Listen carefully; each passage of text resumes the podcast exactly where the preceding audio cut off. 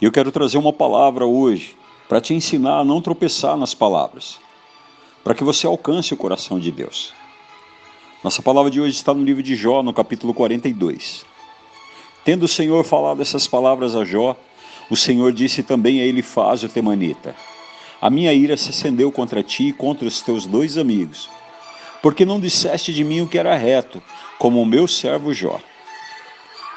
Querido, muitas vezes você não sabe por que a tua oração não tem subido ao Senhor. Muitas vezes você não entende porque o Senhor não atende as suas orações, o seu choro e o seu clamor. Parece que ele tem ouvidos para todo mundo, menos para você. Sabe por que isso acontece? Eu vou responder isso para você com duas perguntas. Quais palavras você tem escolhido para se comunicar com Deus? Quais palavras você tem usado para definir o seu relacionamento com Ele? Está escrito na Bíblia que de uma mesma fonte não pode jorrar água doce e água amarga. A história de Jó e de seus amigos mostram o quanto nosso comportamento pode influenciar no nosso relacionamento com Deus. Muitas vezes os seus comportamentos têm criado um verdadeiro abismo entre você e Deus. Por que as orações dos amigos de Jó não eram atendidas? Porque eles eram maldicentes, achavam-se no direito de julgar a Deus, eles só tinham palavras duras e pesadas.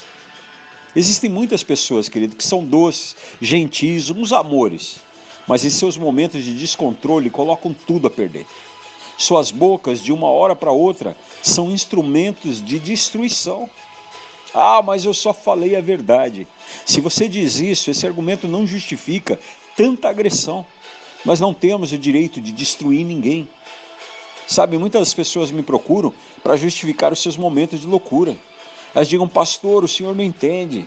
Minha mulher ou meu marido simplesmente não trabalha, por isso que eu falo com ele ou com ela dessa maneira. Sabe o que eu respondo? Eu digo assim: veja se você não cooperou com as suas palavras para isso. Você incentivou? Não. Você sempre julgou, condenou, acusou, humilhou. Você sempre faz questão de mostrar que você é melhor do que ele, do que ela. Você sabia, querido, que essas palavras têm poder e que nós nos alimentamos daquilo que a gente fala? Provérbios diz que do fruto da boca o coração se farta. Então, se você entende isso, está na hora de refriar, parar de tropeçar nas tuas próprias palavras.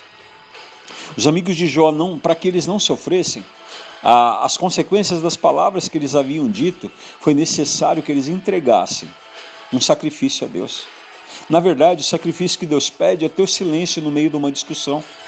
Na verdade, o que Deus pede de sacrifício é que você pense antes de falar. Então eu quero mostrar para você através dessa palavra que atitudes pode quebrar o poder dessas palavras ruins e comportamentos que muitas vezes você não quer ter. Sabe uma atitude que muda isso? É de louvar a Deus. É de se submeter à sua vontade. Porque fazendo isso, você vai ficar livre do peso da acusação. Deixa o passado para trás, querido. Não adianta mais ficar com aquela história. Deus, o que eu fiz para que isso acontecesse comigo? Muda esse discurso. Começa a dizer: Senhor, me mostra o caminho para que eu possa viver o que o Senhor tem para mim. Me mostre o caminho para que eu me dê melhor com a minha família, para que eu trate melhor os meus filhos. Me dê sabedoria para que eu possa servir ao Senhor de maneira certa, sem errar nas palavras. Sim, querido.